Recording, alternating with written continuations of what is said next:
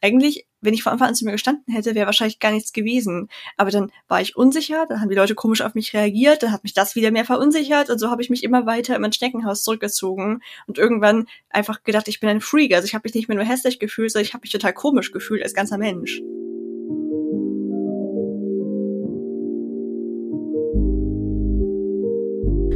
Hi und herzlich willkommen zu Folge 13 von Empowered by Women. Mein Name ist Anna Janina Meyer und ich freue mich sehr, dass ihr heute wieder dabei seid. In dieser Folge habe ich mich mit Ilka Brüll zusammengesetzt und wir haben darüber gesprochen, was bedeutet Schönheit eigentlich, wer ist schön und warum wird das gesellschaftlich vorgehoben. Ich freue mich sehr, dass ihr dabei seid. Viel Spaß bei der Folge und lasst uns gern Feedback da.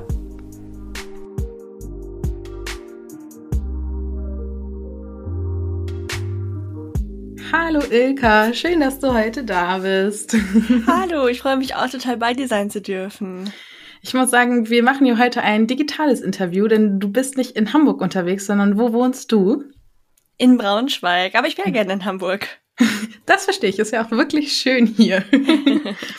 und bevor wir starten, magst du vielleicht erzählen, wer du so bist, was du so machst und dann ähm, können wir mal schauen, äh, ob die Leute vielleicht schon vermuten können, worum es geht. ja, sehr gerne. Also ich bin Ilka, ich bin mit einer Lippenspalte geboren worden und habe deswegen relativ lange nicht so an mich geglaubt, habe mich hässlich empfunden und das hat sich dann langsam mit 20 geändert und ich bin eigentlich ein ziemlich optimistischer Mensch, würde ich sagen. Habe eigentlich Maschinenbau studiert, bin aber irgendwie so ein vielfältig interessierter Mensch und deswegen arbeite ich aktuell als Autorin und Illustratorin, vor allem für Kinderbücher. Also man merkt schon, ich mag mich da nicht gerne festlegen und das zieht sich eigentlich so durch mein ganzes Leben. Das finde ich auch total schön, weil ich sage jetzt mal, das ist ja auch das Schöne im Leben. Wir können ja immer und immer wieder neu entscheiden, was wir eigentlich machen wollen, obwohl wir, ich sage jetzt mal, mit einem Studium oder einer Ausbildung in Anführungsstrichen am Anfang verhaftet worden sind. Nichtsdestotrotz von Ingenieurin zu Kinderbuchautorin, das ist ja schon ein gigantischer Schritt. Ja, es hat sich irgendwie so ergeben, weil ich das immer gerne in meiner Freizeit gemacht habe, zu malen und später auch zu schreiben. Wobei bei mir wirklich das Malen im Vordergrund steht. Und das hatte ich irgendwie dann immer weiter ausgebaut, habe auch verschiedene Sachen getestet, ob ich vielleicht Porträts für andere male oder so und dann gemerkt, hm, ich mal zwar auch total gerne, aber ich mag nicht gerne einfach nur so sagen, okay, das ist ein Foto, mal das exakt ab oder sowas. Es muss immer eine eigene Komponente von mir reinkommen. Mhm. Ich brauche so Raum, um mein Herz auszudrücken. Und genau das habe ich halt gefunden über dieses Bilderbuch und hoffentlich noch viele weitere Bücher in der Zukunft. Ja, ich habe gesehen, du machst auch gerade ein ganz tolles Projekt mit einem Kindergarten oder mit mehreren Kindergärten zusammen, oder? Magst du da vielleicht noch mal kurz was zu sagen? Gerne. Also das ist eine Aktion, die ich quasi für Kindergärten mache. Ich habe mit der Plattform familie.de kooperiert und wir sponsern dreimal 20 von meinen Bilderbüchern und die können Kindergärten oder Kitas gewinnen, indem sie ein Bild malen oder mehrere Bilder, was Vielfalt für sie bedeutet. Und es wird ganz bewusst nicht irgendwie das beste Bild ausgewählt, um kein künstlerisches Können mit einzubeziehen, sondern das Los entscheidet am Ende. Und die Aktion läuft den ganzen Juni und ich freue mich schon auf ganz viele Einsendungen. Ja, ich finde das auch, ich muss sagen, ich finde das ein super schönes Projekt, weil ich glaube, man kann Vielfältigkeit nicht früh genug in der Kinder- und Jugenderziehung unterbringen, um zu suggerieren, es ist doch super, dass wir alle anders sind und auch, dass wir alle anders aussehen. Und genau darüber wollen wir heute auch ein bisschen reden. Und ich muss sagen, ich freue mich so doll über dieses Interview heute, weil man muss sagen, ich folge der Ilke seit einiger Zeit bei Instagram und sie hatte vor ein paar Wochen ein Sticker in ihrer Story, was würdet ihr euch von mir wünschen? Und da war ich so, hm, okay, ich probiere das jetzt einfach mal und habe da reingeschrieben, dass du in meinem Podcast bist. Und zack, kam eine Rückmeldung und äh, ich habe mich super gefreut und überhaupt nicht damit gerechnet. und deswegen freue ich mich umso mehr. Also an der Stelle einmal, Mut wird auch belohnt. Genau. Dann lass uns doch mal starten. Du hast schon gesagt, dass du eine Lippen-Gaumen-Nasenspalte hast, richtig? Nicht ganz richtig. Nicht ganz richtig. Okay. Dann also erzähl also mal. Du bist ja der Profi, sag ich mal. Das stimmt, ja, wobei ein Profi bin ich tatsächlich auch nicht. Ich mache auch ganz oft noch Fehler in den Formulierungen, weil meine Eltern da gar nicht so belesen drin sind, was ich hatte. Ich weiß nicht, man vergisst es wahrscheinlich auch einfach irgendwann. Und Deswegen habe ich selbst auch schon mit vielen falschen Begriffen um mich geworfen. Früher habe ich zum Beispiel Gesichtsspalte gesagt, weil mein Papa das immer gesagt hat. Und den Begriff Gesichtsspalte gibt es in dem Zusammenhang zum Beispiel gar nicht. Und Leute, die dann ein bisschen Ahnung vom Fach haben, waren dann immer ganz verwundert, was denn eine Gesichtsspalte sein soll. Also im Prinzip gehört das, was ich habe, zu den Fehlbildungen.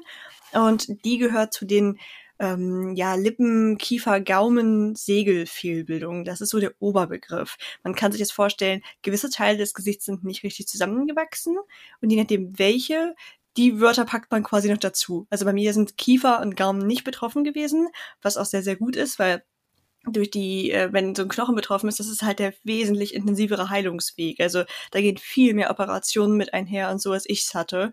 Und deswegen ist bei mir eine Nasenlippenspalte quasi, weil Nase und Lippe betroffen waren. Mhm. Und das war bei dir angeboren, richtig? Genau, es ist immer angeboren. Also es ist nicht irgendwie, dass wenn man in einem gewissen Alter hat, sich das Gesicht nochmal spaltet oder sowas.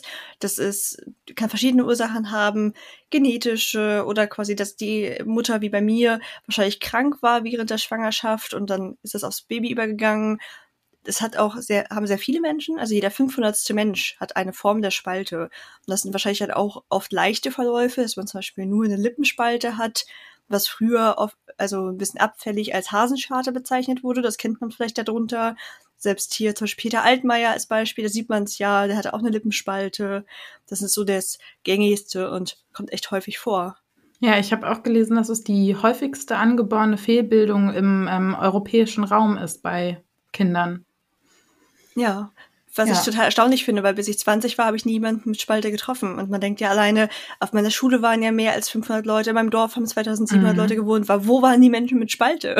Ja, Aber, ich muss sagen, ja. mir ist das auch noch nicht so super oft über den Weg gelaufen. Also ich glaube, ich hatte mal eine Sporttrainerin im Fitnessstudio, die das hatte. Aber ich konnte das auch nicht so richtig zuordnen. Also sie hatte eine Narbe unter der Nase, ähm, bis zur Lippe halt runter. Aber man fragt dann ja auch nicht, ne?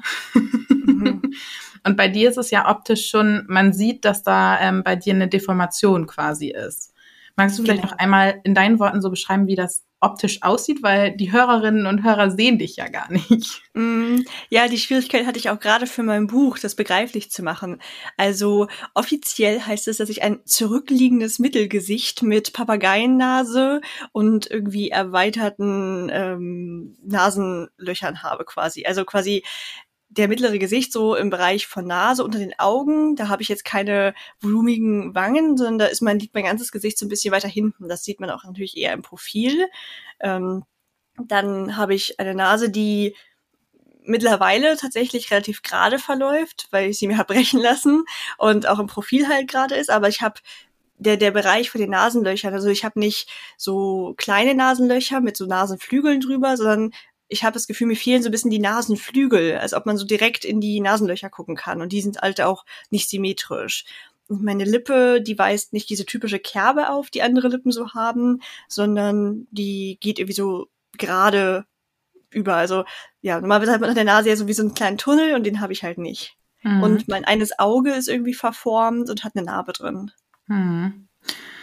Ja, aber ähm, es gibt ja etwas, worüber wir im Vorgespräch schon gesprochen haben, denn du findest, dass jeder Mensch schön ist, egal wie er optisch aussieht.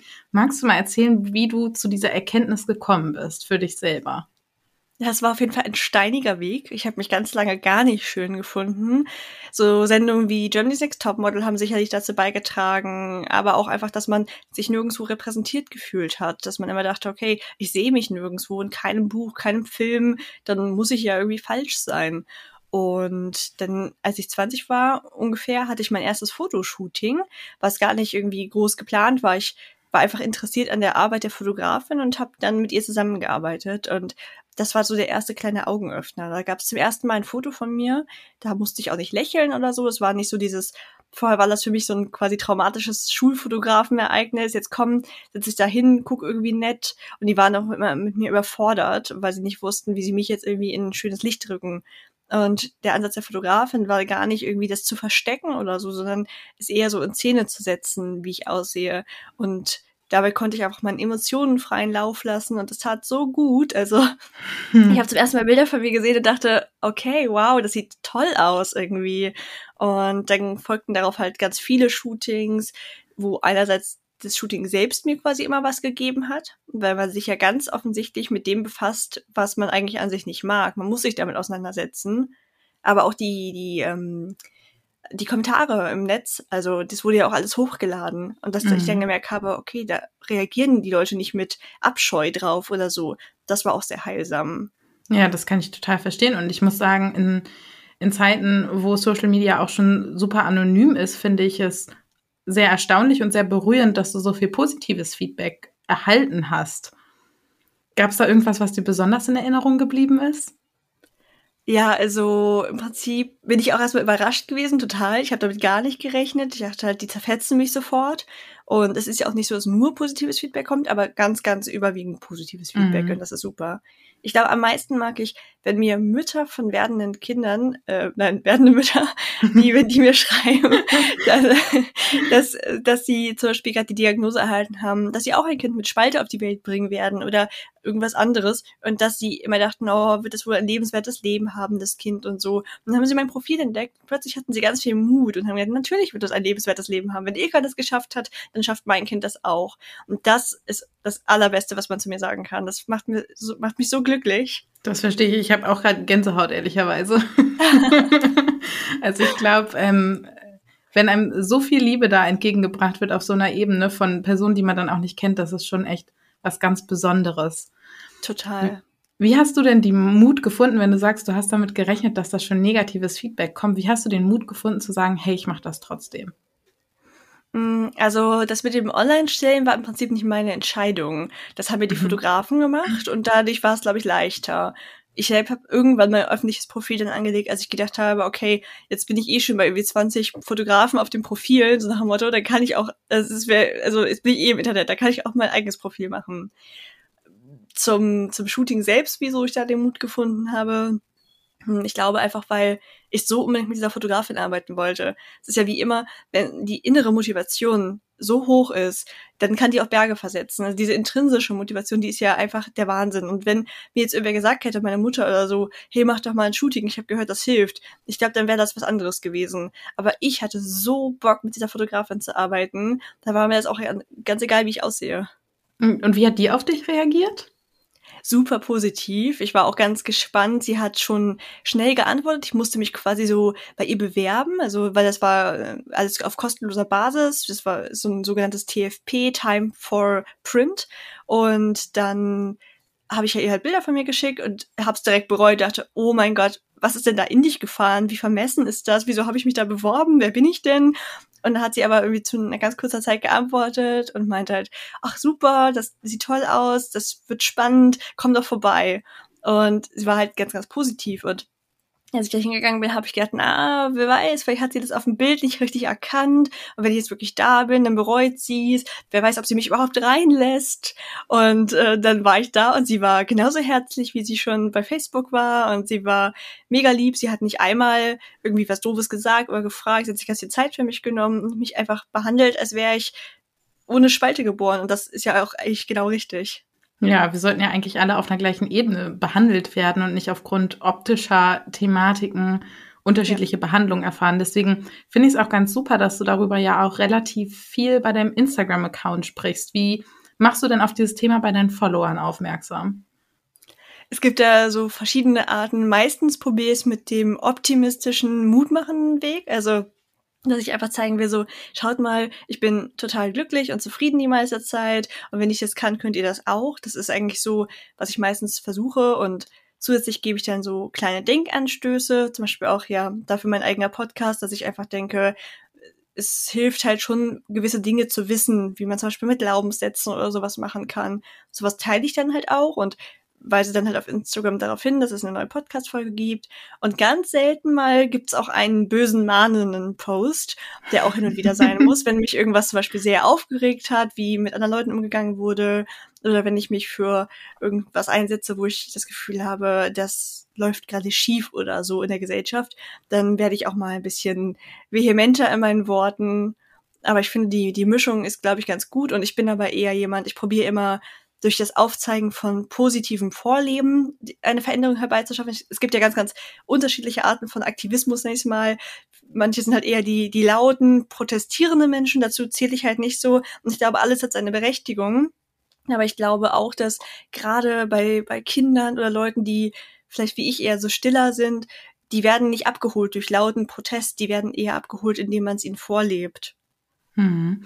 Magst du einmal mit den Hörerinnen und Hörern teilen, wie du bei Instagram heißt und wie auch den Podcast heißt? Weil ich sage jetzt mal, das Thema Glaubenssätze ist ja zum Beispiel ein ganz, ganz, ganz wichtiges. Ja, gerne. Also auf Instagram heiße ich einfach Ilka Brühl, zusammengeschrieben und mit UE.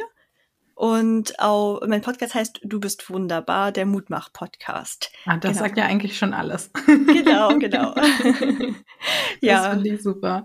Mm, und über das, also war wirklich nur dieses Fotoshooting dann der ausschlaggebende Grund, dass du gesagt hast, ich fange jetzt an, mich schön zu fühlen, oder gab es auch noch andere Indikatoren, die begleitet waren oder das begleitet haben? Da kam auf jeden Fall noch mehr zusammen. Ich denke, ein Punkt, der ich habe natürlich keinen Vergleichswert, aber ich glaube auch, dass Älterwerden tatsächlich so simpel wie es klingt, das spielt da auch tatsächlich einfach eine Rolle. Denn so mit 20 ist man dann langsam mehr oder weniger komplett aus der Pubertät raus und in der Pubertät wird dir das ganze Gehirn einmal umgekrempelt. Man will halt unbedingt einen Partner finden, will attraktiv für der, ja, mögliche Kandidaten oder Kandidatinnen sein. Und ich glaube, das ist total normal. Da, da geht keiner durch und ist irgendwie von sich überzeugt. Ähm, wenn man dann aber eh schon vorher an sich geknabbert hat, ist das, glaube ich, nochmal eine Nummer stärker. Und mit Anfang 20 war ich dann halt quasi aus dem Gröbsten raus. Das war der eine Vorteil. Und der andere, dass ich zum Beispiel meinen jetzigen Partner kennengelernt habe. Und ich war vorher auch schon in Beziehungen, aber da war das nie auf Augenhöhe. Das war immer so von seiner Seite bestimmt, aber nie von meiner. Ich habe mich selbst immer gleich untergeordnet und gedacht, was soll er denn mit mir? Er könnte doch eine hübschere haben. Wird er mich nicht bald verlassen, weil er eine hübschere findet und so. Also ich war auch extremst eifersüchtig. Und Eifersucht ist ja ganz klares Zeichen, dass man nicht an sich und seinen Wert glaubt, dass man sich sehr austauschbar fühlt. Und mhm. dann bin ich halt vor neun Jahren mit meinem jetzigen Freund zusammengekommen und da war das irgendwie anders. Wahrscheinlich, weil ich mich schon ein bisschen weiterentwickelt hatte. Ich war zwar noch lange nicht da, wo ich jetzt bin, aber ich hatte nicht das Gefühl, ich muss ihm irgendwie dankbar sein oder so dafür, dass er mich nimmt, was ich ja vorher immer hatte. Wir sind uns einfach gleich auf eine ganz andere Weise begegnet. Und er hat ja auch diese ganze Entwicklung, die ich gemacht habe, begleitet, war immer dabei an meiner Seite und das ist schon schön. Also, dass man weiß, okay, egal, ob ich die, die ganz schüchterne Ilka vom Anfang war oder wie ich jetzt bin, der ist, macht das alles irgendwie so mit und ist immer dabei. Ah, das ist so schön. Und wir haben letztens ja auch lustigerweise festgestellt, dass wir mit unseren Partnern den gleichen Jahrestag haben. Ja. das fand ich auch super witzig. An dem Tag hatten wir nämlich unser Vorgespräch und äh, da war das, ja, ich gehe heute Abend noch mit meinem Freund, wir haben noch was geplant. Und ich so, ja, ja, wir auch. Ja, warum? Ja, Jahrestag. Ja, bei uns auch. ah. Ja, ganz ulkig. Ja, das ist wirklich lustig. Das heißt, bei dir war das auch äh, oft mit, mit deiner optischen Erscheinung dann verbunden eigentlich. Ja, genau. Also das Ding ist halt, es kommt von der optischen Erscheinung, beginnt sich dann aber auf alles zu übertragen irgendwann. Also man zweifelt irgendwann komplett an sich als Mensch. Denn ich sag mal, wenn, wenn man immer so unsicher ist durch sein Aussehen, dann verhält man sich ja vielleicht auch so ein ganz bisschen komisch. Man kennt das ja, wenn man sich unsichere Menschen vor Augen ruft, die, die haben vielleicht eine nervöse Art zu sprechen, die sind so, ach, so ein bisschen hampelig oder so, weil die immer so, also mit hampelig meine ich, die, die, die sind, die scheinen nicht in sich zu ruhen oder so. Mhm. Ich finde, das merkt man immer sehr schnell, wenn man mit jemandem spricht, der total unsicher ist. Und ja. wenn man so ist, dann wird man natürlich auch wirklich so ein bisschen so, vorher wäre es vielleicht gar nicht aufgefallen, dass man so ein bisschen anders aussieht, aber sobald man sich dann auch noch so mega unsicher verhält und selber immer so unterwürfig, dann finden die anderen ja auch wirklich ein bisschen komisch. Und dadurch ist das Problem gewesen, dass es wie so eine Teufelsspirale war. Eigentlich, wenn ich von Anfang an zu mir gestanden hätte, wäre wahrscheinlich gar nichts gewesen. Aber dann war ich unsicher, dann haben die Leute komisch auf mich reagiert, dann hat mich das wieder mehr verunsichert und so habe ich mich immer weiter in mein Schneckenhaus zurückgezogen und irgendwann einfach gedacht, ich bin ein Freak. Also ich habe mich nicht mehr nur hässlich gefühlt, sondern ich habe mich total komisch gefühlt als ganzer Mensch. Hm, Mann. So sollte sich auf jeden Fall niemand fühlen sollen. Deswegen lass uns doch mal bitte über gesellschaftliche Normen sprechen. Inwiefern haben die dich geprägt? Was hast du daran aussetzen? Wie hat sich das vielleicht auch verändert bei dir? Ja, gesellschaftliche Normen sind echt so ein Ding, weil die natürlich immer irgendwie entstehen. Also es ist, ich glaube, da ist schon viel im Wandel, aber wenn man jetzt so überlegt, gerade vielleicht vor zehn Jahren oder so, dann war, gab es schon so ganz klare Idealbilder einer Frau, ganz klare Idealbilder eines Mannes und wahrscheinlich gibt es die auch immer noch genauso. Ich merke es nur in meiner Insta-Bubble nicht mehr so sehr. Und die war natürlich ne, ein symmetrisches Gesicht, lange, schlanke Beine, was weiß ich. Also es gibt so ganz vieles, was dazugehört.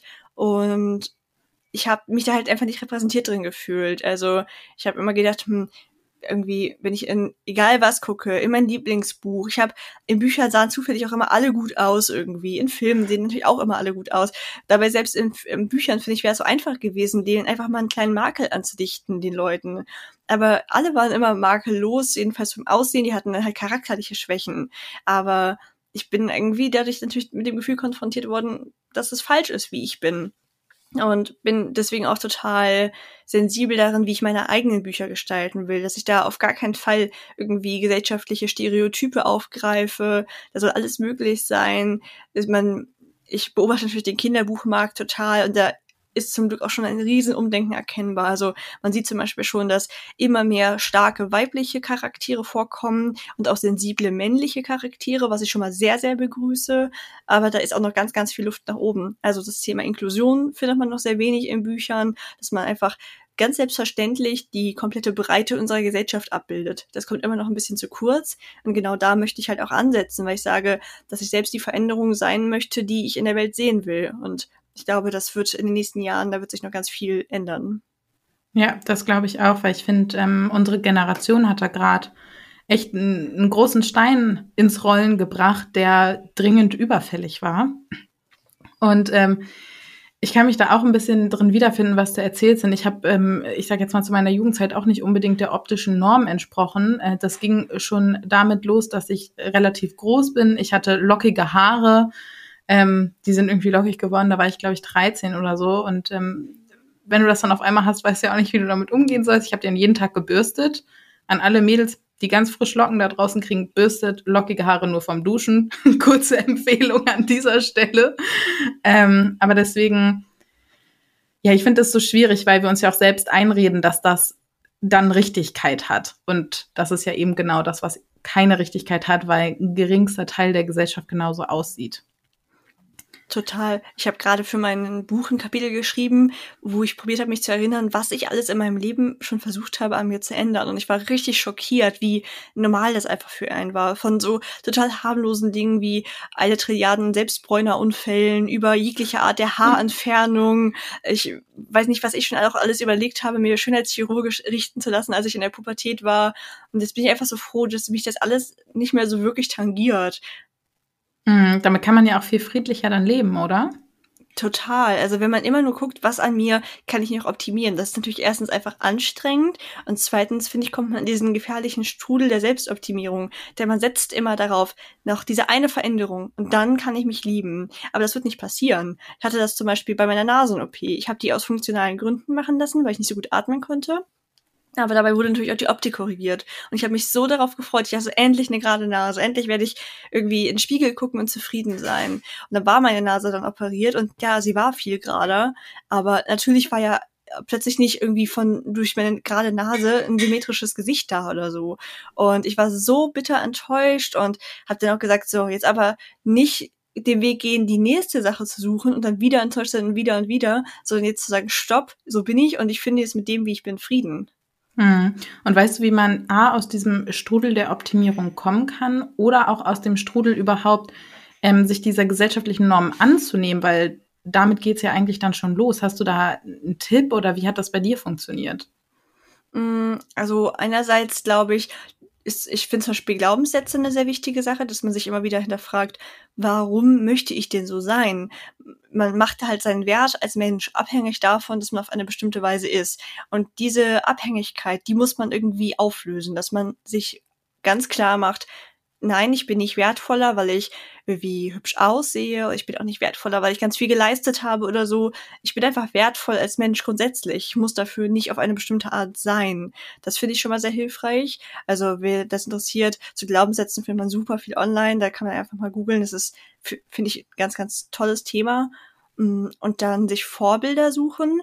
Also ich habe zu der Zeit ungefähr begonnen, Instagram ja zu nutzen und habe dann so die ersten Profile entdeckt, die sich sehr natürlich gezeigt haben. Also ich weiß noch genau, dass, glaube ich, als der ersten war dieses Body Posy Panda, das kennen wahrscheinlich auch viele, weil es ein riesen Account ist. Das waren so die ersten, über die ich da gestolpert bin, wo ich dachte, wow, krass. Also die entsprechen definitiv nicht dem gängigen Schönheitsideal in manchen Aspekten. Und die sehen aber so zufrieden aus. Und nicht nur, dass sie zufrieden aussehen, ich fand, sie sahen gut aus. Und da habe ich mich gefragt, wie kann das denn sein, dass sie so von dem abweichen, was ich empfinde, und trotzdem, oder was ich äh, als gängig kenne, und trotzdem finde ich sie hübsch.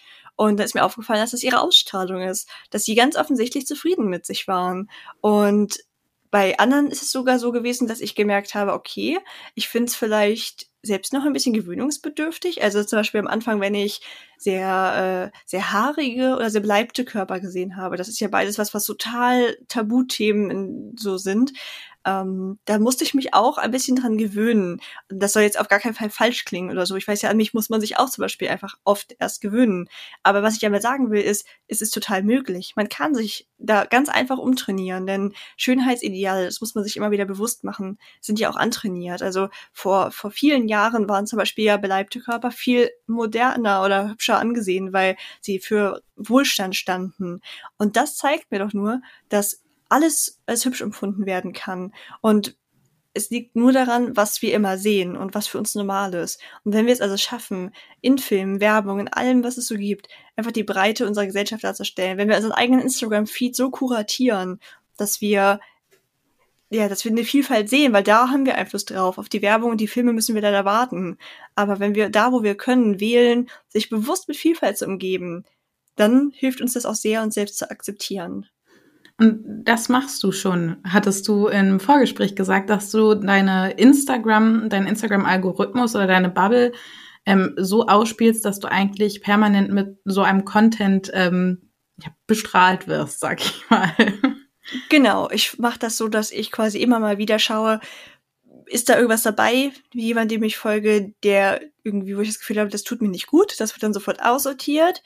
Und dann, wenn ich halt ein Profil entdecke, wo ich denke, hm, finde ich irgendwie spannend, aber irgendwie löst es auch noch so ein ganz leichtes, ich sag fast schon Widerwillen in mir aus, mir jetzt anzugucken. Dann wird es sofort abonniert und ich merke dann nach ein paar Wochen finde ich es total normal. Also quasi dadurch folge ich immer extremeren Formen der Vielfalt, weil ich einfach so denke, wow, okay, das, äh, das ist noch selbst für mich krass, aber in zwei, drei Wochen finde ich es bestimmt auch schon normal. Und deswegen glaube ich, gibt es nicht mehr viel, was ich nicht gesehen habe und das ist total praktisch. Finde ich total schön, sich selbst so zu programmieren. Ähm, ich versuche das auch immer aktiv und aktiver anzugehen, aber es ist auch schwierig, weil wenn man sich zuerst nicht in dieser Bubble bewegt, finde ich, ist der Weg dahin sehr schwer, weil ja auch der Rhythmus, äh, Algorithmus von Instagram entsprechend dem Content, den du dir anschaust, ausstrahlst. Und ich muss sagen, seit ich zum Beispiel dir folge, ist es bei mir schon deutlich diverser geworden.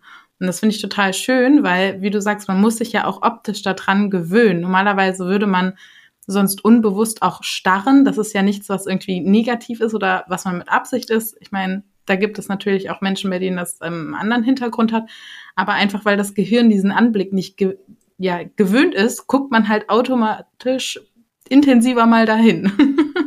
Auf jeden Fall. Das ist total verständlich. Alles, was wir nicht kennen, muss das Gehirn dann erstmal verarbeiten und man muss halt schauen. Ich finde, das ist wichtig ist, man, man darf seine Neugier ruhig befriedigen, man darf ruhig interessiert sein, man muss halt nur mal diesen schmalen Grad wahren, wenn das jetzt nicht auf Social Media ist, wo die Leute ja nicht merken, ob man sie anstarrt. Im echten Leben muss man halt einfach ein bisschen vorsichtig sein, aber ja, genau was du sagst, ist, ich glaube, es ist auch wichtig, dass man sich diesen ganzen etwas negativeren Beigeschmäckern davon stellt. Also, dass man sagt, ja, ich muss teilweise am Anfang mich überwinden. Ja, ich find's nicht direkt schön und so. Also ich, es gibt so, so zwei Arten von Menschen, die das machen, was ich mache. Und die einen sind so ein bisschen noch blauäugiger, habe ich den Eindruck. Die sind dann so, dass sie einfach so sagen, so, und die, jeder Mensch ist schön, ne? Und das ist ja einfach so sofort und da jetzt find, jetzt find doch einfach alles schön, so nach dem Motto.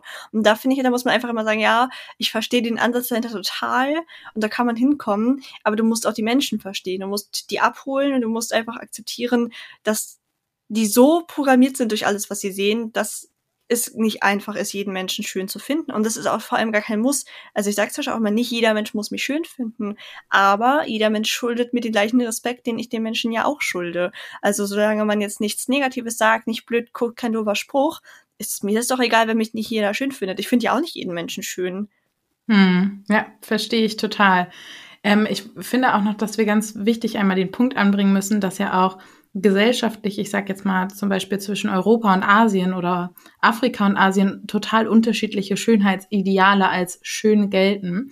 Ich habe mein Auslandssemester in Thailand verbracht und war unfassbar schockiert darüber, dass dort Cremes mit Bleichmittel verkauft werden, weil es dort schön ist, eine sehr, sehr, sehr helle Haut zu haben.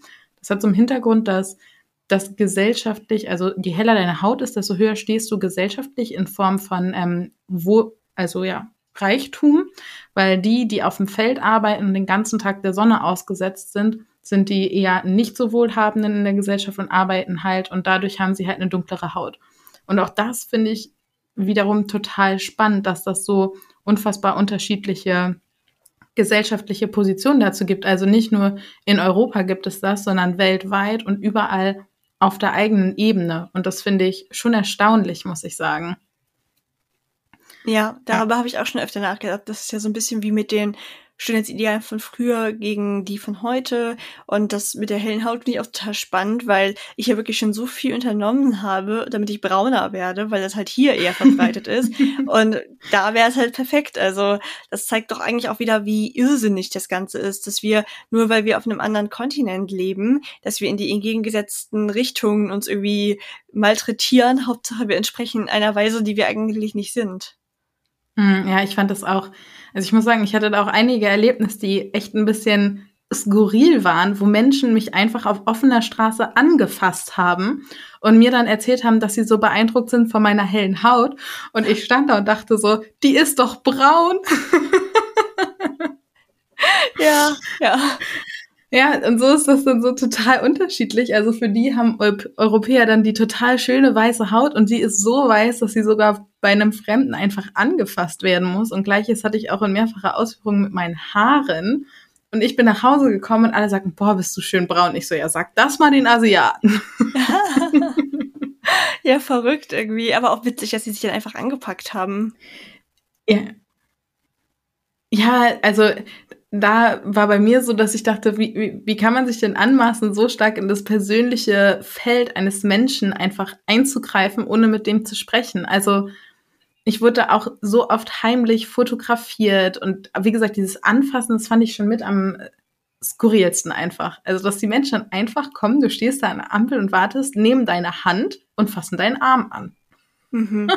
Das ist wirklich merkwürdig. Ja, super merkwürdig. Aber gut, ich würde gerne nochmal zurück zu den Fotoshootings kommen. Du hattest ja gesagt, du hattest dann am Anfang ein Shooting mit einer Fotografin, die du sehr aktiv verfolgt hast.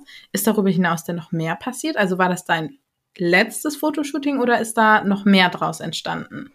Hm, da sind ganz viele Shootings draus geworden dann. Dadurch, dass sie ja auch vernetzt ist in der Fotografinnen-Szene, hat sie dann ja mich weiterempfohlen und dann hat sich halt auch bei bei Treffen mit den Leuten dann so kennengelernt und dann ich weiß gar nicht, ich möchte jetzt irgendwie nicht flunkern, aber ich würde sagen, ich habe insgesamt jetzt so mit so 40 bis 50 Fotografinnen zusammengearbeitet und es hat auch richtig viel Spaß gemacht, weil es mit allen immer unterschiedlich ist. Alle haben eine ganz andere Herangehensweise ein zu fotografieren. Manche sagen so, mach, worin du dich wohlfühlst, Freestyle, geben dir gar keine Anweisungen. Andere geben dir quasi millimetergenaue Anweisungen, so Kopf noch ein bisschen mehr da, Nase ein bisschen höher und denkst so, okay, bin das noch ich oder ist das jetzt irgendwie schon, dass ich für irgendwas einfach so hingerichtet werde, wie es passt? Das ist schon ganz interessant. Man lernt viel über sich selber dabei auch. Ja, was hast du denn zum Beispiel gelernt? Dass ich total viele verschiedene Facetten habe und dass die alle ihre Berechtigung haben. Auf manchen Bildern strahle ich aus vollstem Herzen, auf manchen Bildern gucke ich entschlossen, beinahe wütend. Auf wieder anderen Bildern bin ich ganz traurig oder einfach so ein bisschen sentimental oder so. Und all das bin ich. All das, also kein Fotograf zeigt mich zu 100 Prozent, wie ich bin, aber alle zeigen einen Bruchteil. Wenn du quasi alle Bilder so überlagern würdest, dann würdest du vielleicht langsam ein Gefühl dafür bekommen, wer ich wirklich bin. Und das finde ich total spannend, weil es mir geholfen hat, halt diese ganzen Facetten von mir zu akzeptieren und nicht zu denken, oh Mann, du bist zu oft zu leise, red doch mal mehr oder ähm, ach, du bist so ein sentimentaler Jammerlappen oder sowas. Also das ist alles weg, weil ich einfach denke, ja, dafür kann ich halt aber auch ganz toll strahlen und glücklich sein oder entschlossen für etwas einstehen, was mir was bedeutet. Mhm. Und hast du durch diese Fotos, ähm, ich sag jetzt mal, irgendwas Neues an dir entdeckt, das du optisch besonders schön findest? Also wo du sagst, hey, das ist mir vorher noch nie so aufgefallen. Dann hat das der eine Fotograf auf diese eine Art und Weise eingefangen und seitdem denke ich jedes Mal, ach, ist das schön. oh, das ist eine gute Frage. Es kann, ich, also ich glaube nicht, dass mir das mit meinen Augenfarben vorher so bewusst war. Ich dadurch, dass das schon so lange her ist, alles kann ich nicht mehr sagen, aber ich habe in dem, ich habe eigentlich so dunkelblaue Augen oder blau-grau oder sowas und ich habe aber in dem einen Auge so einen braunen Ring und in den Fotos ist der halt irgendwie nochmal mehr aufgefallen und meine Schwester hat das dann auch entdeckt und sagt seitdem immer liebevoll, sag ich mal, dass meine Augen rosten und ja, das ist mir seitdem irgendwie so in Erinnerung geblieben und ich finde das total cool, dass ich diesen braunen Kranz in meinen blauen Augen habe. Mhm. Hört sich auf jeden Fall auch sehr schön an. Ich kann es leider von hier aus nicht beurteilen. ja, ja, sieht man auch nur auf manchen Fotos und halt, wenn ich in den Spiegel gucke. Mhm. Wir hatten ja eingangs schon einmal über deine Vision gesprochen, die du mir beim Vorgespräch äh, gesagt hattest. Es muss nicht mehr hervorgehoben werden, wenn jemand anders aussieht. Das ist deine Vision. Wie propagierst du die? Mm, also der Weg dahin ist leider, dass man es natürlich trotzdem noch thematisieren muss. Das ist so ein bisschen diese Zwiespältigkeit dieser Aussage. Wenn ich das so sage, das klingt ja wie, hey, wir müssen gar nicht mehr drüber reden, wir sind halt einfach alle anders und das sollte man akzeptieren. Was ich derzeit ja aber noch mache, ist ganz, ganz viel drüber reden, weil wir ja erstmal dahin kommen müssen. Ich leiste quasi jetzt gerade so ein bisschen die Aufklärungsarbeit, natürlich zusammen mit ganz, ganz vielen anderen Leuten, damit man so ein bisschen Bewusstsein für das Thema bekommt, vielleicht auch was man selber mit ganz kleinen Worten oder Taten bewirken kann. Also eben, indem man zum Beispiel mal die eine oder andere stereotypische Aussage weglässt oder sowas. Und wenn wir dann aber irgendwann an diesem Punkt sind, dann meine ich damit, dass wir zum Beispiel in der Fernsehwerbung jemanden sehen könnten, der ganz offensichtlich nicht den aktuellen gängigen Schönheitsidealen entspricht und man macht sich da gar keine Gedanken mehr drüber. Man redet da nicht von einer Quotenfrau, einem Quotenmensch mit Behinderung oder sowas, sondern das ist dann einfach natürlich da und man hinterfragt das gar nicht. Und das ist in meinen Büchern mir auch so wichtig, dass die Leute könnten das Buch lesen und quasi gar nicht merken, dass das so einen gesellschaftskritischen Aspekt hat. Also ich probiere das so dolle in so eine Geschichte zu verweben, die Kinder ohne man einen Zeigefinger packt, dass sie das so ganz nebenbei aufnehmen, dass es das völlig normal ist. Also zum Beispiel in meinem Buch sitzt dann plötzlich eine Katze am Ende im Rollstuhl und sowas und das wird überhaupt nicht thematisiert, weil ich damit zeigen will, es ist auch kein, man muss es nicht thematisieren. Das ist halt einfach die Gesamtheit unserer Menschen, also unserer, unseres Seins. Mhm. Ja, es gibt ja so viele unterschiedliche ähm, Thematiken, ob das optische Sachen sind oder auch innerliche Themen, verschiedenste Behinderungen, äußerliche Erscheinungen. Und ich finde, wir sollten auf jeden Fall mehr Aufklärungsarbeit leisten. Und ich finde, da ist auch gerade das Thema Gendern ein ganz wichtiges, muss ich persönlich sagen. Denn wir fangen an, auf einmal alle Menschen der Gesellschaft, zumindest in der deutschen Sprache derzeit, in unseren Sprachgebrauch zu integrieren. In anderen Sprachen ist das ja schon von Anfang an so, wenn wir zum Beispiel mal über Englisch reden. Und ich finde es super. Wie, wie stehst du zu dem Thema? Witzig. Ich hatte die letzten Tage so viel mit meinem Freund über das Thema Gendern geredet. Mhm. Unter anderem dadurch, dass es natürlich momentan überall begegnet und dass ich ja auch gerade mein Buch geschrieben habe und da die Frage immer war, gender ich oder gender ich nicht. Und ich finde schade, dass das Thema die Gemüter so spaltet. Also bei mhm. ganz, ganz vielem, was ich tue, frage ich mich immer, warum muss das denn so hitzig debattiert werden? Ich bin also ich finde das Thema sehr wichtig, bin da vielleicht aber auch nicht ganz so leidenschaftlich wie manch andere. Ich sehe das so, also mein Grundsatz bei allem, was ich tue, ist eigentlich immer, wenn ich in meinem Handeln jemand anderen verletzen könnte, dann gibt es für mich keinen Grund, weiter so zu handeln. Und wenn mein Sprachgebrauch, wenn ich, ich habe früher auch ganz oft die, immer die, nur die männliche Form benutzt. Ich habe zum Beispiel selbst von mir oft gesagt, ich bin ein Ingenieur, obwohl ich ja ganz offensichtlich eine Frau bin. Mhm. Und ähm, das war so drin für mich halt. Aber wenn ich dann weiß, okay, dieses Handeln, das bietet potenziell die Möglichkeit, Leute zu verletzen, weil es sie ausschließt oder so, dann gibt es für mich einfach nicht einen logischen Grund dagegen, das aufzuhören. Ich finde immer dieses, das ist ja ein bisschen wie auch in Rassismusdebatten. Sobald jemand sagt, das, was du sagst, verletzt mich, dann gibt es nicht einen logischen Grund für mich, warum man, also kannst du so viel debattieren, wie du willst. Das ist immer das Totschlagargument für alles. Ich verletze jemanden, okay, dann brauchen wir die Diskussion einfach nicht weiterführen, dann ändere ich mein Handeln sofort. Und das verstehe ich halt manchmal nicht. Ja, ich finde, es gibt Aspekte am Gendern, die sind natürlich auch kritisch, wie man sagt jetzt schon immer, dass es schwieriger ist für Kinder, eine Sprache zu lernen, wenn zusätzlich noch gegendert wird und so. Das sind alles sehr wichtige Aspekte, aber ich finde trotzdem immer, dieser menschliche Aspekt muss an erster Stelle stehen. Und ich fände es ideal, wenn einfach, das ist natürlich nicht möglich, eine Sprache quasi neu schaffen könnte oder Wörter, die, wo es so wie ins Englische geht, dass man ein Wort für alles findet. Weil wer weiß, vielleicht wird es ja im Laufe der Zeit auch noch mehr Pronomen geben, vielleicht gibt es auch noch mehr Beschreibungen, wie man sein kann. Ich habe vor kurzem zum Beispiel auch gehört von einer Frau, die fluid ist, also wo sie sagt, ihr Geschlecht kann sich auch oder ihre Geschlechtsidentität kann sich ändern im Laufe ihres Lebens. Und da denke ich so, ja, wenn das mehr Begriffe werden, wird es ja auch schwieriger. Macht es das dann leichter, dass wir immer mehr Begriffe für etwas finden? Oder ist es nicht besser, uns eben auf diesen diesen Konsens zu einigen, wir sind doch am Ende alles nur Menschen. Und wir haben ein Wort, das ist weder männlich geprägt noch weiblich geprägt oder divers geprägt, ähm, sondern wir finden einfach ein Wort, wir sind halt alles Menschen. Und deswegen, ich glaube, in dieser Debatte bin ich ganz froh, dass ich nichts dazu beitragen muss, muss ich ehrlich sagen, mhm. weil ich das Leuten überlasse, die da hoffentlich mehr Weitblick haben und das besser durchdenken können. Ich werde einfach immer mich an die Vorgaben halten, die gerade so üblich sind und wenn es irgendwann hoffentlich eine ganz tolle Lösung gibt, werde ich sie sofort übernehmen. Bis dahin gendere ich auf jeden Fall. Ich habe mich entschieden, in meinem Buch zu gendern und ich probiere es auch in meinen Sprachgebrauch zu übernehmen und ja, das ist meine Einstellung zum Gendern. Mm, ich, ich finde, ich äh, gender auch und ich finde es sehr schwierig ist, in den Sprachgebrauch einzubringen. Also es ist ein Prozess. Ich merke immer mehr, dass mir auch Sprichwörter auffallen, wo ich denke, hey, okay, warum ist das nur die männliche Form? Also zum Beispiel Vordermann. Mhm. Ähm, oder äh, jemand auch, der seinen Meister macht im handwerklichen Bereich. So, das sind so viele Sachen, die mir dadurch, dass ich angefangen habe, diese Sprache anders zu benutzen, viel, viel aktiver aufgefallen sind. Und ich finde das Wahnsinn. Und ich versuche darüber hinaus noch das Wort Mann mit einem N als Füllwort aus meinem Sprachgebrauch zu streichen, was sich als noch schwieriger erweist, ehrlicherweise, weil man das schon sehr, sehr, sehr häufig ähm, nutzt. Und ich finde, ich habe für mich festgestellt, ich finde es schöner, wenn man Personen direkt betitelt. Also ich, du, er, sie, es, wir, whatsoever und nicht dieses Füllwort nutzt, um sich ein bisschen daraus zu flüchten.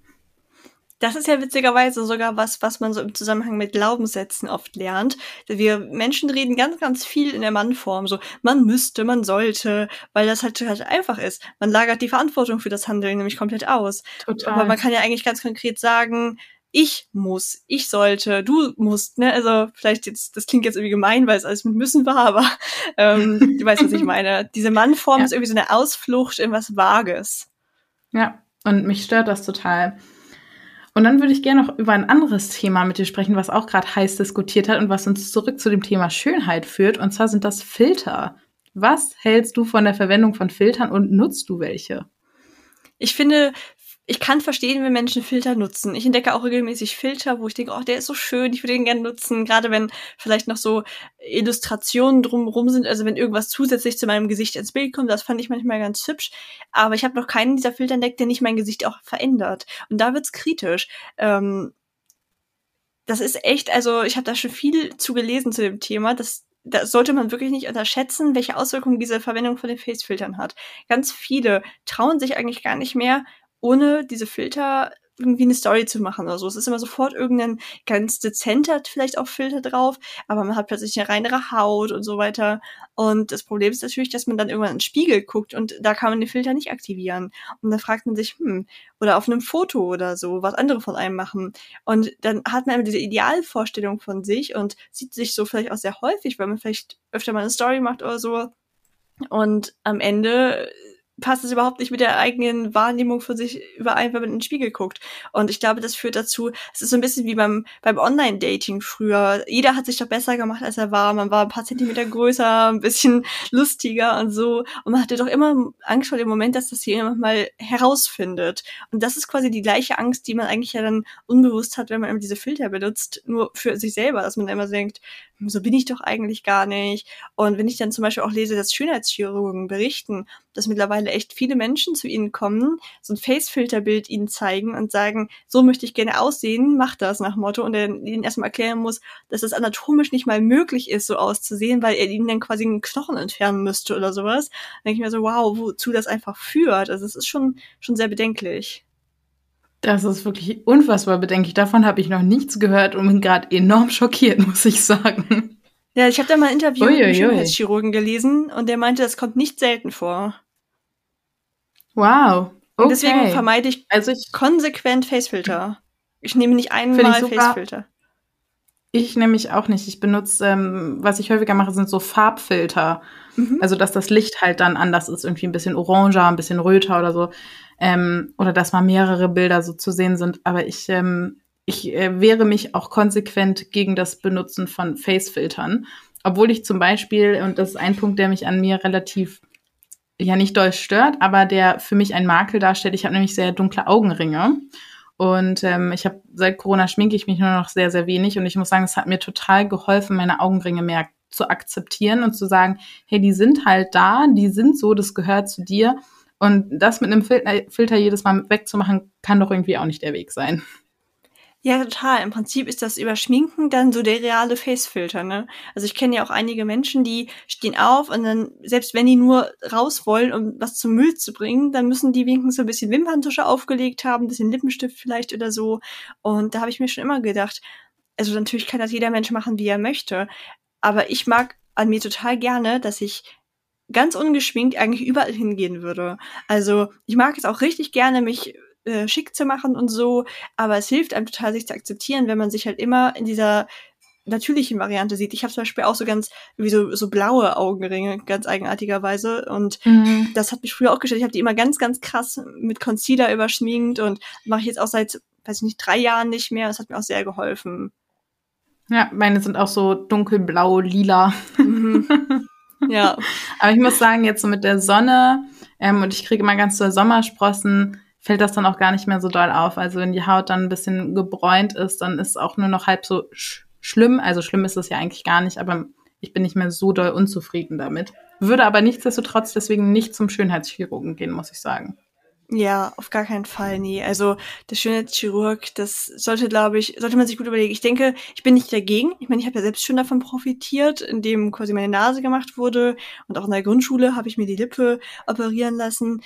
Aber ich glaube immer, also wenn zum Beispiel auch jemand ist, der sagt, ich habe schon mein ganzes Leben, weiß ich nicht, darunter gelitten, dass ich sehr, sehr kleine Brüste habe oder sehr, sehr große Brüste. Und das möchte ich jetzt anpassen lassen. Dann finde ich dann, ist das, in gewisser Weise kann man das dann in Erwägung ziehen, solange man dann halt nicht in diesen Optimierungswahn verfällt und das nächste an sich machen lässt. Ja, absolut, da bin ich total bei dir. Ähm, ich, ich musste nicht an Brüste denken, sondern an Nase, weil ich sag jetzt mal, die Nase ist ja mhm. auch immer ein sehr prägnanter Faktor, hast du ja auch schon drüber gesprochen. Und ich verstehe das total, wenn man jeden Tag ins Spiegel guckt und einen das so mitnimmt, dass man sagt, hey, ich lass mir die Nase korrigieren. Aber es gibt so viele Sachen, für die braucht man überhaupt keinen Schönheitschirurg. Meine Mutter ist äh, Kosmetikerin und ähm, ich sage jetzt auch mal, das Thema Falten kann zum Beispiel ganz toll über Behandlungen und Cremes angegeben werden. Da muss nicht direkt die Botox-Spritze gezockt werden.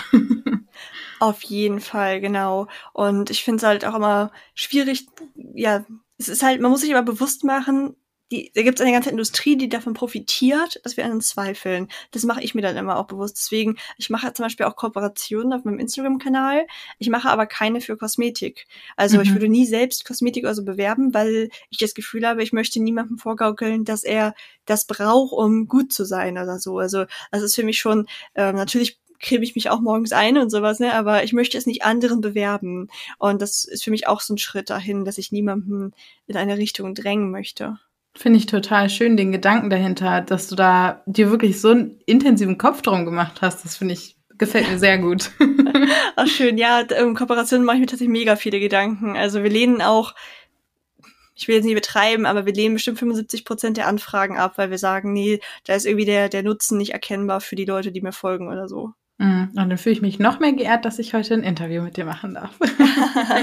ja, es, es war irgendwie, es kam gleich so sympathisch rüber, deine Anfrage.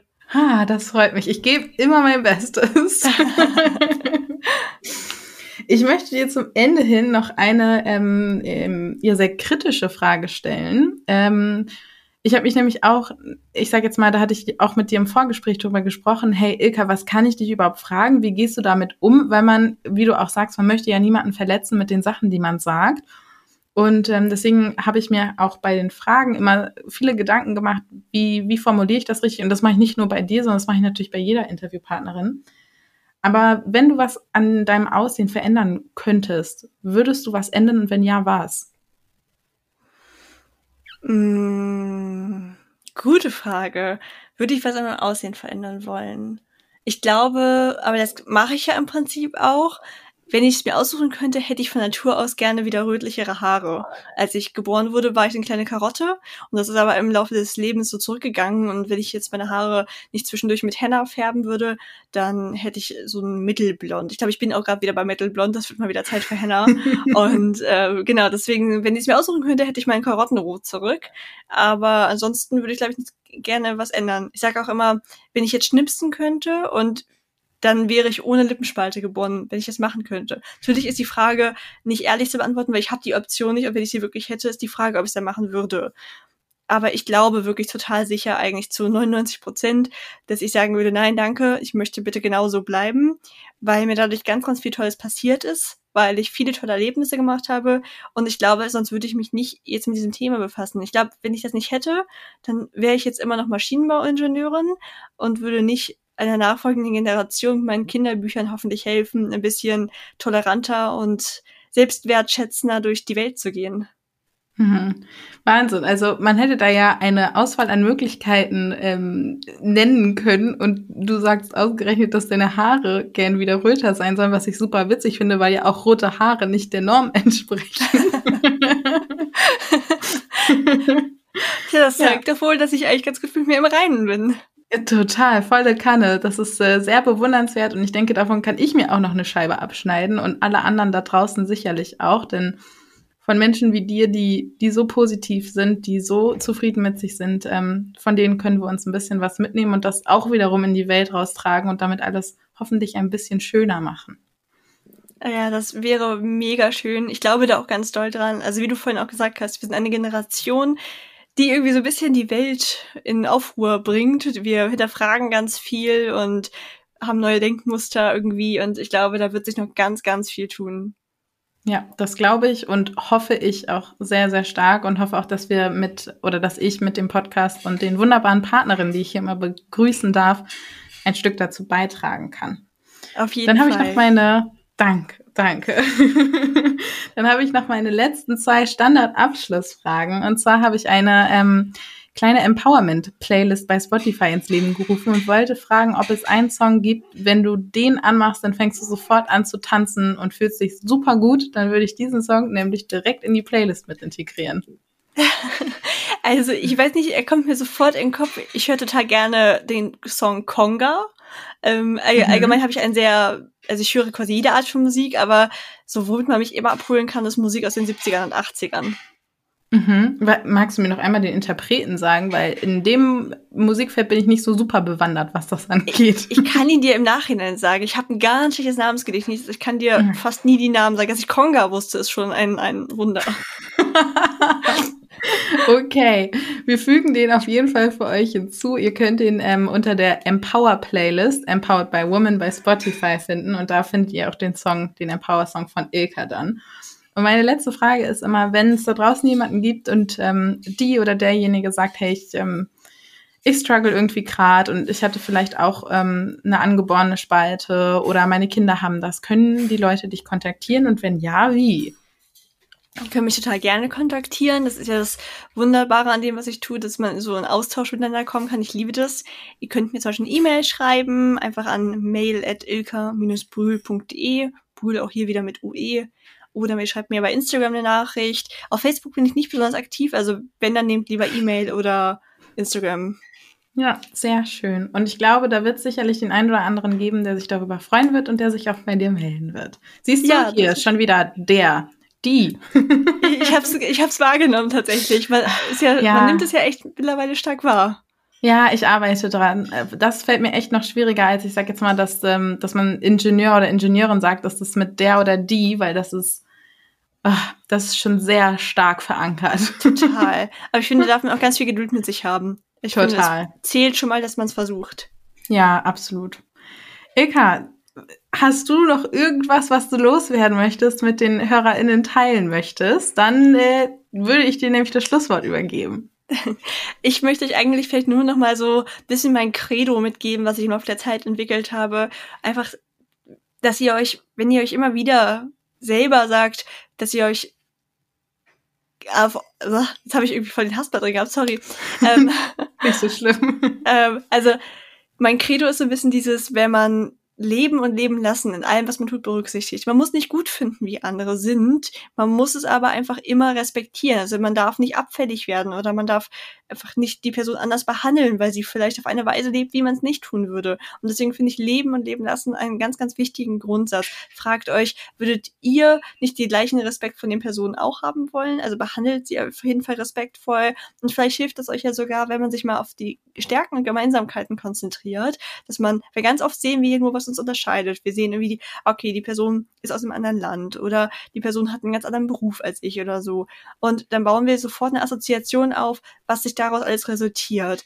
Aber wenn man mal angenommen, wir Menschen hätten irgendwie 500 Eigenschaften, die uns definieren, dann ist es eine von diesen 500, die uns unterscheidet. Aber es sind bestimmt ganz, ganz viele gemeinsame. Und wenn wir uns darauf konzentrieren, was wir gleich haben, wo wir uns vielleicht näher kommen können, ich glaube, dann merken wir merken, dass es nicht irgendwie diese normalen Menschen gibt und die, die anders sind, sondern dass wir eigentlich alle irgendwie anders sind. Denn letztlich ist, wenn ich sage, okay, ich bin anders, das habe ich ja früher von mir gedacht, dann meine ich ja plötzlich in dem Moment, dass alle Menschen, die ein symmetrisches Gesicht haben und die irgendwie den Idealen entsprechen, dass die gleich sind. Ich packe die in eine Gruppe, dabei haben die ja auch noch ganz, ganz viele Eigenschaften, die die alle unterscheiden. Und es kann sein, dass ich einer Person viel ähnlicher bin als die untereinander, weil wir die gleichen Hobbys haben oder so. Also ich glaube, das Beste ist einfach diese ganzen Schubladen abzuschaffen und jeden Menschen individuell als Menschen zu betrachten. Denn wie wir es ja auch gesagt haben, am Ende sind wir doch alles nur Menschen.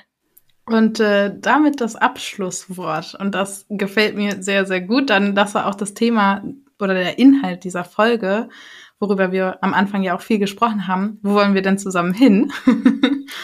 Und äh, falls ihr mal dabei sein wollt, dann schreibt mir gerne Mail an empowered-by-woman at outlook.de oder schreibt mir bei Instagram, da heiße ich blond curly, da freue ich mich sehr, wenn ihr eure Geschichte mit mir und ähm, der Welt da draußen teilen wollt. Denn ich glaube, mit jeder Geschichte und mit jedem schwierigen Thema, über das wir reden, können wir alles ein bisschen besser machen und jedem das Gefühl geben, dass er nicht alleine ist. Und damit ähm, sind wir am Ende angekommen. Ilka, vielen, vielen Dank, dass du dir die Zeit genommen hast an so einem schönen sonnigen Tag. Und ähm, vielen Dank, dass wir überhaupt zusammengekommen sind. Ich freue mich da sehr drüber. Und ähm, damit verabschieden wir uns. Ciao, ciao, ihr Lieben.